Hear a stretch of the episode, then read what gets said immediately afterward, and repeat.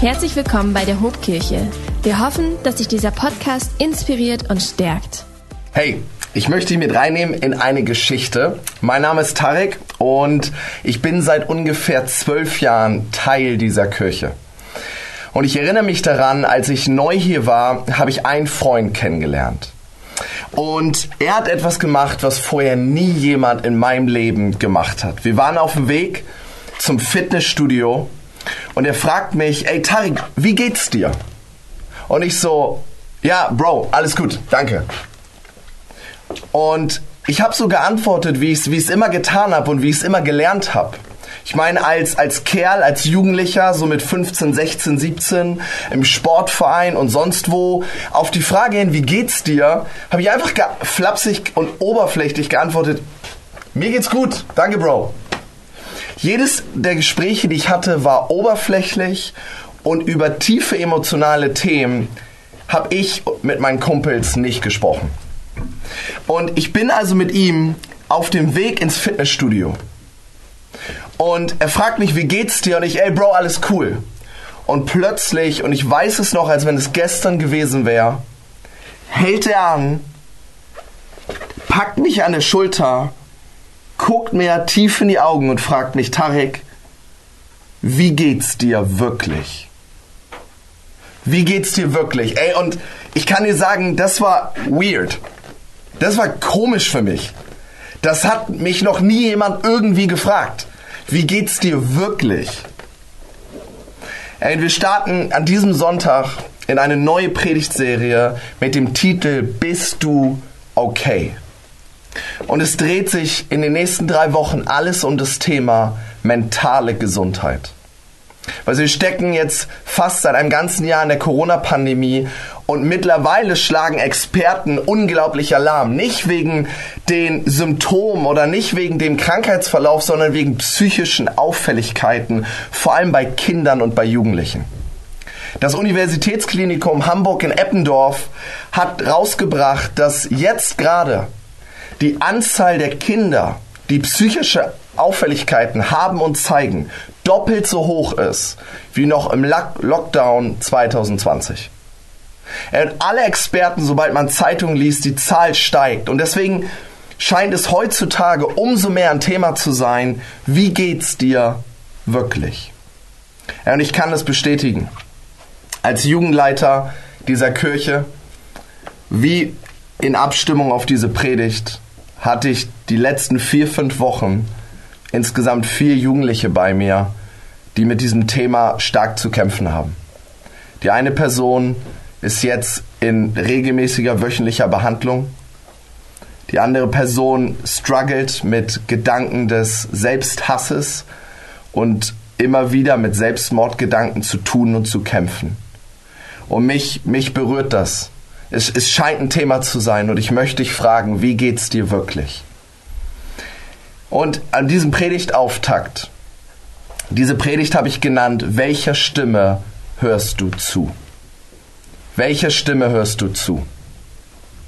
Und ey, es soll darum gehen, dass wir wissen, dass die Quelle umso wichtig ist. Die Bibel hält uns immer wieder dazu an, uns zu sagen, es ist nicht egal, womit du dich füllst. Es ist nicht egal, welche Gedanken du zulässt.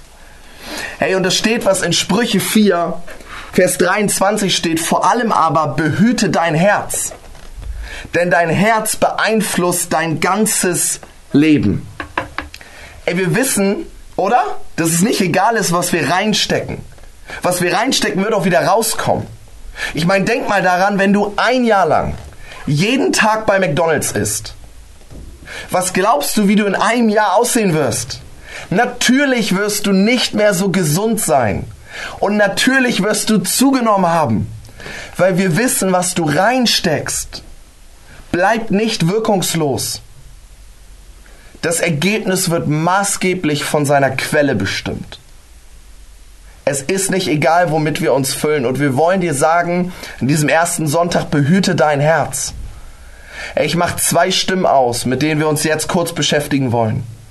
das ist erstens die Stimme des Feindes in deinem Leben und es ist zweitens deine eigene kritische Stimme. Und ich finde es total cool, weil die Bibel verharmlost nicht die Tatsache, dass wir als Christen einen Feind haben. Sie verharmlost nicht die Tatsache, dass es einen Feind gibt, der daran interessiert ist, dass du und ich nicht an unser Ziel gelangen. Und in Johannes 8, Vers 44 wird er uns vorgestellt als Vater jeder einzelnen Lüge. Hey, wusstest du das? Du hast jemanden, der möchte, dass du Lügen glaubst. Und dabei geht er ziemlich clever vor. Ey, ich wette, auch wenn ich dich vielleicht nicht kenne, Satan hat dir noch nie die Tür vor der Nase zugeschlagen. Er hat dir noch nie irgendwie ein Bein gestellt.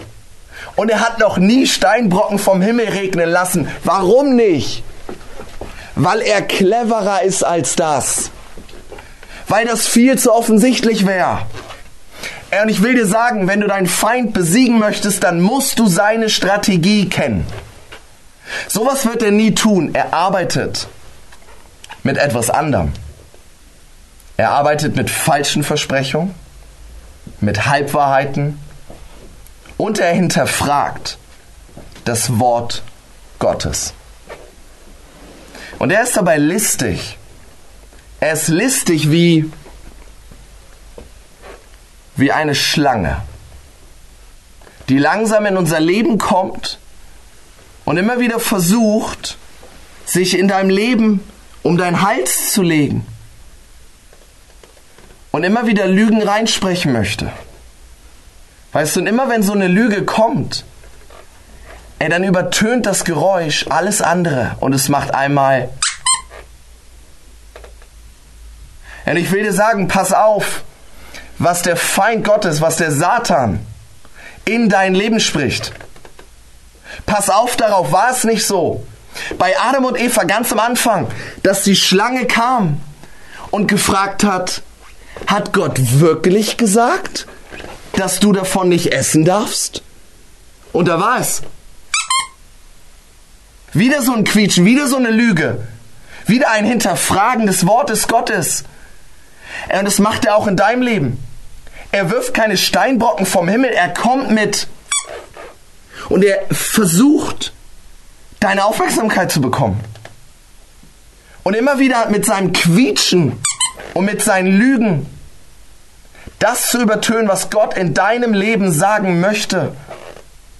Und er kommt, glaubst du wirklich, dass Gott heute noch heilen kann?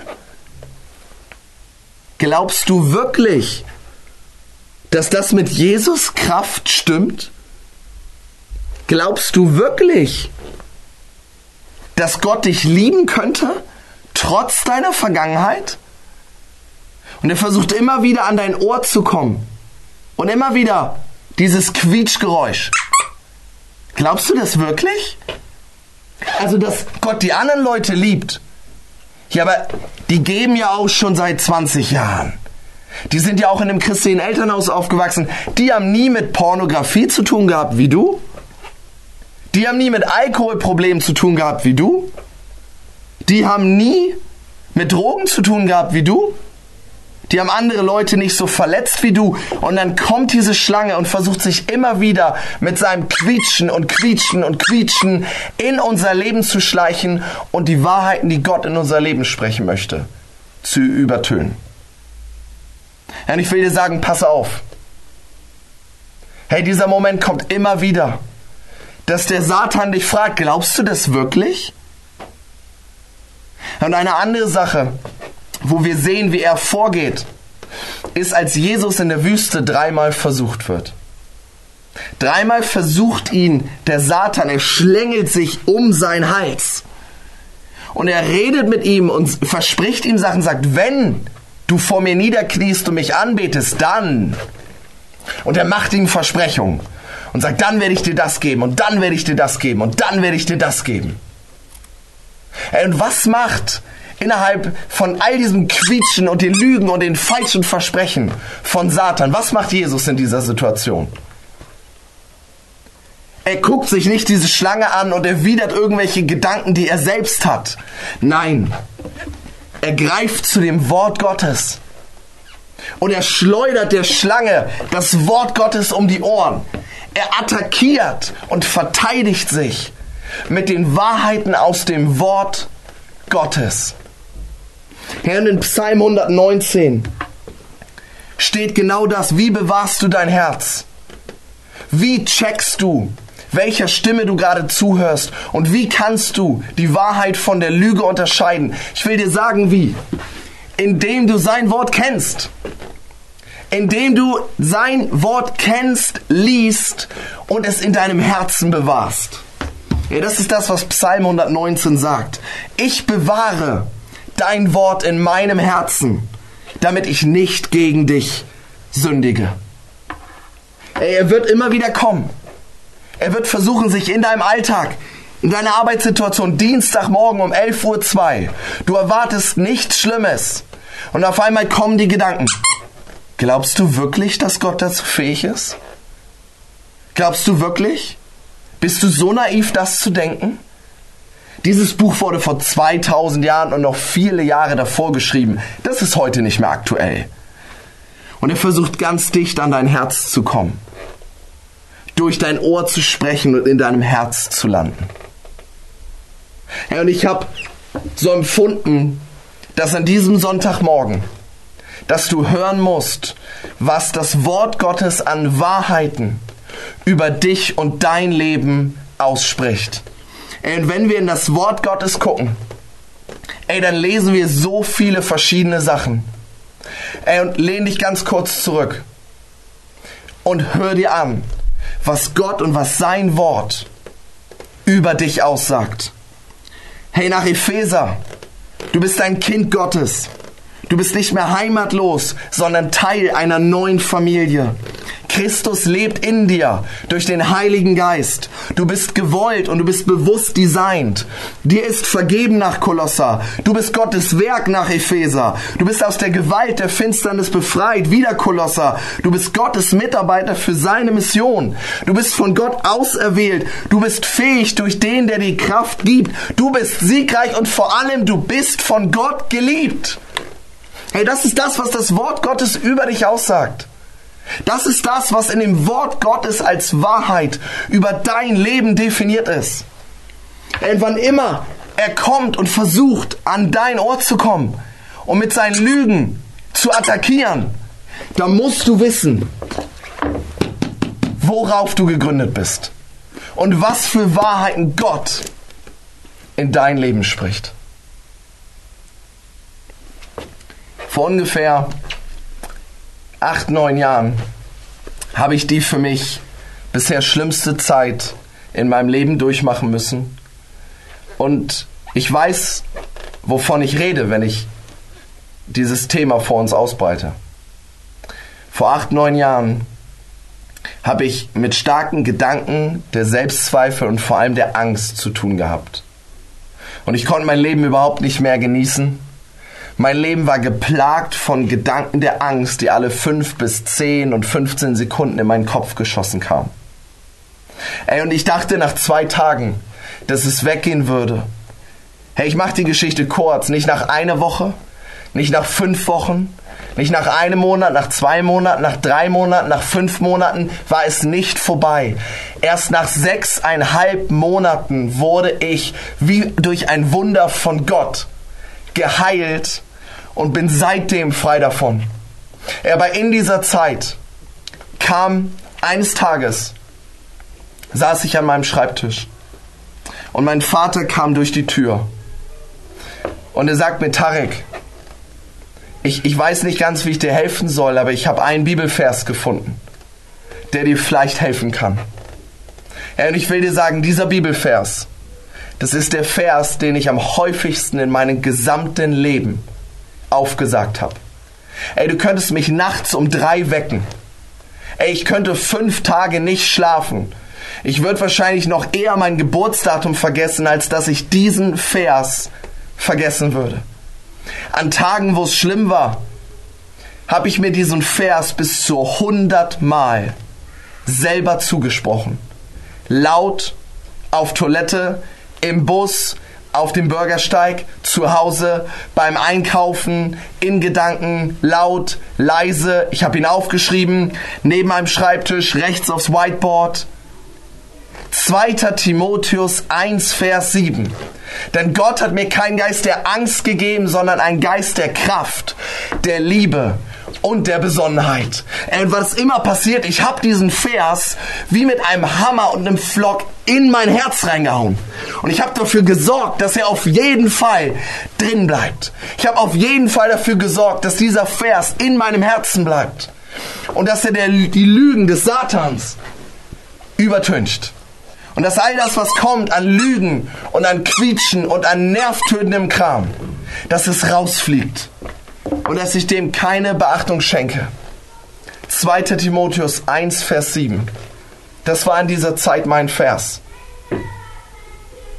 Hey, die Stimme des Feindes, sie wird versuchen, dich mit falschen Versprechungen, Halbwahrheiten und dem Hinterfragen von Gottes Wort versuchen abzulenken. Und genauso wie Jesus soll unsere Antwort sein, dass wir sein Wort in unserem Herzen bewahren und uns da draufstellen, immer und immer und immer wieder. Ja, und dann weiß ich darum, dass in so einer Zeit wie jetzt gerade, 21. Jahrhundert, 2021, dass unsere eigene Stimme uns manchmal genauso fertig machen kann. Und ich glaube, eine Krankheit unserer Zeit ist das Vergleichen. In einer Zeit von Social Media fällt es so einfach wie nie zuvor, instant sich mit anderen zu vergleichen und ey, du siehst sofort, dass dein Auto nicht so cool ist wie von deinem Freund, das er sich gerade geholt hat. Oder du siehst sofort, dass eine andere Mutter viel mehr Zeit hat für ihre Kinder, als du das hast. Und ich will eine Wahrheit mit dir teilen, wenn es um das Thema Vergleichen geht. Ey, wo Vergleichen anfängt, stirbt die Zufriedenheit. Wo Vergleichen anfängt, stirbt die Zufriedenheit. Ey, du warst auf der Arbeit oder in der Uni oder in der Schule und du hattest einen richtig guten Tag. Du hast besser abgeschnitten, du hast mehr geschafft, als du erwartet hast. Nach der Arbeit triffst du dich mit einem Freund auf einen Kaffee. Ihr geht spazieren. Der Tag neigt sich dem Ende und du freust dich darauf, einfach nur auf dem Sofa zu entspannen. Und du denkst dir, ey, ich hatte einen richtig guten Tag. Bis eine Sache passiert. Du guckst in deinem Handy und auf einmal landest du bei Instagram und du siehst, während du auf dem Sofa sitzt, treffen sich eine Menge anderer Freunde von dir bei einem gemeinsamen Grillabend und du bist nicht eingeladen. Der Tag, der gerade so schön war, wurde gerade so zerstört. Wo Vergleichen anfängt, stirbt die Zufriedenheit. Oder du und dein Partner, ihr habt euch so lange angestrengt und hart gearbeitet, um euch endlich ein Haus zu kaufen. Habt alles zusammengespart und habt es trotzdem noch geschafft, einmal im Jahr in den Urlaub zu fahren. Ihr seid stolz auf euch, ihr kauft das Haus. Und zwei Wochen später eure Freunde kaufen für dasselbe Geld ein Haus mit mehr Grundstück und mehr Wohnfläche. Ihr habt euch richtig gefreut über euer Haus, bis ihr gemerkt habt, was eure Freunde sich gekauft haben. Und ich will dir sagen, da wo Vergleichen anfängt, stirbt die Zufriedenheit. Craig Rochelle, ein Pastor aus Amerika, der hat einen ziemlich coolen Satz geprägt, der heißt, der schnellste Weg, etwas Besonderes zu töten, ist es zu vergleichen. Hey, beim Vergleichen passieren zwei Dinge. Erstens, das erste Ergebnis, wenn du dich vergleichst, ist, dass du dich überlegen fühlst. Und das zweite, dass du dich unterlegen fühlst. Hey, das eine führt zu mehr Stolz und das andere führt zu mehr Unsicherheit. Aber keines davon ehrt Gott. Wenn du dich überlegen fühlst, tendierst du stolz zu werden wenn du dich unterlegen fühlst, nimmt die Unsicherheit in deinem Leben zu. Keines davon ehrt Gott. Ey, Gott hat dir was Besonderes gegeben und ich will dir zusprechen, hör auf, dich zu vergleichen. Ey, Gott hat was Wunderbares in dein Leben gelegt. Ich glaube, dass du die Berufung, die Gott auf dein Leben gelegt hast, dass du vielleicht bisher nur so einen ganz kleine, ganz kleinen Appetizer davon siehst. Ey, du weißt nicht, was morgen ist. Du weißt nicht, was in einem Jahr ist. Du weißt nicht, was in zehn Jahren ist und alles passieren kann. Ey, der schnellste Weg, das Besondere zu töten, was Gott dir gegeben hat, ist, es mit etwas anderem zu vergleichen. Ey, und nicht nur du und ich haben damit Probleme, sondern auch die Jünger Jesu hatten immer wieder Probleme damit. Ey, sie haben sich darum gestritten, wer ist der Größte von ihnen. Und Petrus und Johannes, ey, die haben sich ständig irgendwie in den Haaren gehabt und ständig konkurriert und sich verglichen. Johannes nennt sich selbst den Jünger, den Jesus so sehr liebte, und damit sticht er eigentlich schon allen anderen Jüngern ins Herz und sagt ganz genau, schaut her, ich bin der Jünger, den Jesus so sehr liebte. In Johannes 20 veranstalten Petrus und Johannes ein Wettrennen zum leeren Grab von Jesus, nur weil sie feststellen wollen, wer von ihnen als erster da ist. Und dann gibt es eine Szene in Johannes 21. Jesus ist auferstanden und erscheint seinen Jüngern wieder mal am See Genezareth. Und dann redet er mit Petrus und er fragt ihn dreimal, Petrus, liebst du mich? Er sagt ja. Und dann gibt er Petrus einen krassen Befehl, eine krasse Berufung und einen krassen Auftrag. Er sagt, weide meine Lämmer, hüte meine Schafe. Und Petrus, Petrus ist derjenige, der seine Berufung und seinen Auftrag direkt von Jesus Christus empfängt. Und dann beschreibt er, Petrus noch ein, ein spannendes Bild, wie Petrus stirbt. Und mit welchem Tod Petrus Gott und seinem Namen Ehre bringen wird. Und dann lesen wir in Vers 19, Johannes 21, damit deutete Jesus an, durch welchen Tod Petrus einmal Gott ehren würde. Und dann sagte er ihm etwas und forderte ihn auf, folge mir nach. Denn wir haben, wir haben Petrus, der gerade von Gott eine Berufung zugesprochen bekommen hat. Der gesagt hat, hüte meine Schafe, Petrus. Ich vertraue sie dir an. Du bist the man. Du bist der Mann, auf den ich setze. Von allen anderen, alle Jünger. Ich hätte mir irgendwen auswählen können. Du bist der Mann, auf den ich setze. Du bist der Rockstar. Jetzt folge du mir nach. Und Petrus macht etwas, was ich und was sicherlich auch du immer wieder machen. Ey, stell dir mal die Szene vor, wie skurril das ist. Petrus erfreut sich nicht daran. Petrus auf einmal dreht sich um und sieht da hinten den Jünger, den Jesus so sehr liebte, Johannes. Er ist ihm gefolgt. Und auf einmal ist Petrus entrüstet, dreht sich um und sagt, Jesus, was ist mit dem? Was hast du mit ihm vor? Was ist sein Plan? Du willst ihm doch was Besseres geben. Was ist denn mit ihm? Herr, wir lesen das, die nächsten zwei Verse. Vers 20. Petrus wandte sich um und sah hinter ihnen den Jünger, den Jesus so sehr lieb hatte. Und dann fragte Petrus, Herr, was wird mit dem? Und Jesus Antwort ist Gold. Jesus findet diese Szene genauso skurril wie ich. Und jetzt pass mal auf die Worte auf, was er sagt. Er sagt zu ihm, er provoziert ihn fast und sagt, wenn ich will, Petrus, dass Johannes so lange lebt, bis ich wiederkomme, was geht es dich an? Wow. Okay, Jesus. Und dann wiederholt er sein Statement und sagt, folge mir nach, Petrus.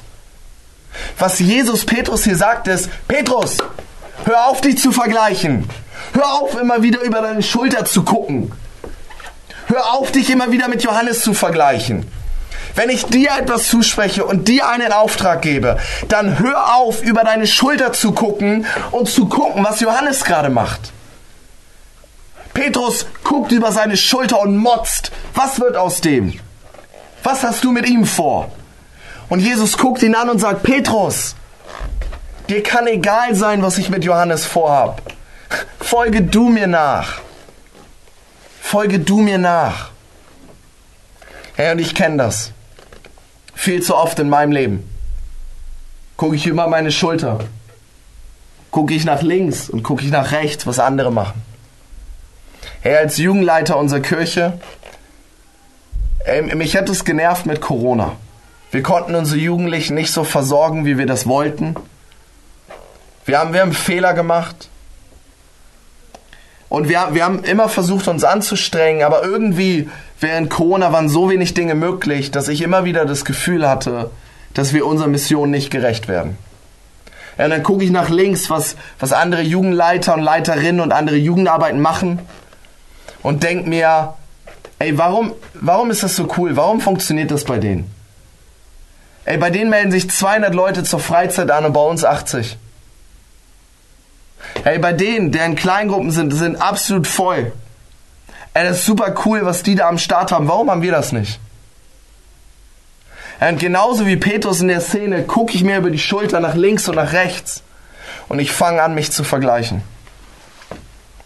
Aber wo Vergleichen anfängt, stirbt die Zufriedenheit. Und der schnellste Weg, etwas Besonderes zu töten, ist es, zu vergleichen. Erinner dich, es ist nicht egal, was du für Stimmen in deinem Leben zulässt.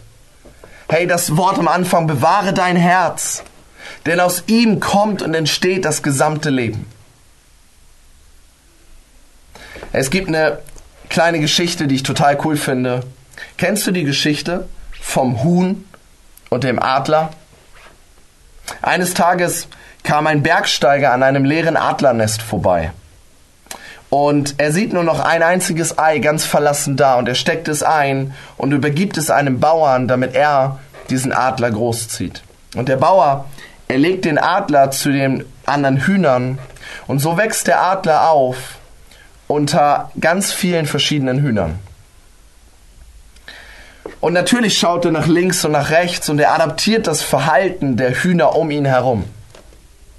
Und dann eines Tages sieht er oben am Himmel einen großen Adler fliegen. Und er sagt sich, ey, wenn ich mal groß bin, dann möchte ich genauso schön und fliegen können wie dieser Adler. Und dann kommt der Tag, dass der Bauer, der um die Berufung, das Vermächtnis und den Weg des Adlers weiß, und er schnappt sich den Adler. Er geht mit dem Adler auf sein Hausdach. Er wirft ihn in die Luft und schreit ihm hinterher, Los Adler, flieg! Und unter dem Gelächter des ganzen Hofes stürzt dieser Adler ab und crasht unten auf dem Boden auf. Das ist der Adler, der nicht wusste, dass er ein Adler ist. Ey, wer du bist, wird nicht definiert durch die Hühner rechts oder links von dir. Ey, und bitte, du stimmst mir doch zu, oder? Dass unser Leben, die Leute um uns herum, die Gesellschaft und der ganze Kram manchmal ein einziger Gackerhaufen ist. Jeder hat irgendeine Meinung über dich. Jeder bildet sich eine Meinung darüber, wie intellektuell du bist, wie gut du angezogen bist, was sie von deinen Werten oder von deinen Träumen oder von deinen Wünschen halten. Manche Leute lassen es dich wissen, manche Leute lassen es dich spüren, manche Leute sagen überhaupt nichts, aber um uns herum ein einziger Gackerhaufen. Ich will dir sagen, du wirst nicht definiert durch das, was um dich rum ist. Du wirst definiert durch den, der dich gemacht hat. Ey, Petrus, Paulus vergleicht unseren Lauf als Christen immer wieder immer wieder mit einem Lauf. Und er sagt in 1. Korinther, ich laufe und ich habe das Ziel klar vor Augen. Und in Hebräer 12, wir schauen nicht nach links und nach rechts, sondern wir schauen allein auf Jesus Christus. Ey, wir werden unseren Lauf als Christen nicht erfolgreich meistern, wenn die Hühner links und rechts wenn die Schlange um unseren Hals die wichtigsten Stimmen in unserem Leben sind. Sondern wenn wir Jesus Christus im Blick haben und wenn wir darauf zulaufen, was er sich für unser Leben wünscht. Ey, wenn das unser Ziel ist, ey, dann können wir unseren Lauf erfolgreich meistern. Ey, das, das Geschenk, was Gott dir gegeben hat, das ehrst du nicht, indem du dir die ganze Zeit wünschst, jemand anderes zu sein. Die Berufung, die Gott dir gegeben hat, die ehrst du nicht, indem du dir die ganze Zeit wünschst, jemand anders zu sein. Als Christen wissen wir, behüte dein Herz, denn aus ihm entspringt das gesamte Leben. Welcher Stimme hörst du zu? Hey, sie kämpfen um dich. Die Stimme des Feindes, deine eigene Stimme und die Stimme Gottes in deinem Leben, die Wahrheiten aussprechen möchte über dich. Herr, ich will dir sagen, priorisiere das Wort Gottes in deinem Leben. Hau es wie ein Flock in den Boden, damit du stark und fest stehst. Ich will ganz kurz beten für uns, dass wir als Gemeinde stark bleiben in einer Zeit, die mental herausfordernd ist. Und ich glaube daran, dass auch wenn ich mit einer Kamera rede, dass der Heilige Geist dich berühren kann, ganz egal, wo du bist. Und Vater, ich bete darum, dass du unsere Gemeinde stärkst. Heiliger Geist, ich bete darum, dass du jeden Einzelnen unserer Gemeinde stärkst. Achim, Bremerhaven, Pferden, Bremen und über diese Grenzen hinaus. Herr, ich bete darum, dass du uns stärkst, dass wir unter all den Stimmen dir zuhören, dass wir dich im Fokus haben und dass wir uns auf dein Wort stellen. Hey, und wenn du ja, vielleicht Jesus noch nicht kennst, dann will ich dir sagen, wir als Kirche würden ihn dir liebend gerne vorstellen. Hey, Jesus stellt sich als Retter in der Bibel vor, der sich um meine und deine Schuld kümmert, stellvertretend, dafür am Kreuz gestorben ist, damit jeder, der an ihn glaubt, ewiges Leben hat. Ey, und wenn du Jesus Christus nachfolgen möchtest, wenn du das mit Gott mal probieren möchtest, ey, dann lade ich dich ein, dass du ein kurzes Gebet sprichst für dich. Und ich werde das ganz kurz vorbeten. Und du kannst es gerne da, wo du bist, mitbeten. Und dann würden wir es lieben, einfach von dir zu hören und wenn du uns nach dem Gottesdienst schreibst. Ey, du kannst zum Beispiel sowas beten. Jesus, ich danke dir dafür, dass du für mich gestorben bist. Von heute an will ich dir nachfolgen vergib du mir meine Schuld und nimm du mich an als dein Kind. Amen. Hey, und so einfach kann es gehen. Und ganz am Ende will ich uns ermutigen, liebe Gemeinde. Wir laufen nicht für den Applaus von Menschen. Wir laufen nicht für die Erfüllung unserer eigenen Wünsche. Wir laufen, damit Gott verherrlicht wird und damit sein Plan auf dieser Erde gelingt. Gott segne euch. Wenn dich dieser Podcast gesegnet hat, würden wir gern deine Geschichte hören. Schreib uns doch unter hallo@ho.de oder noch besser, schau einfach mal persönlich bei uns vorbei. Wir freuen uns auf dich.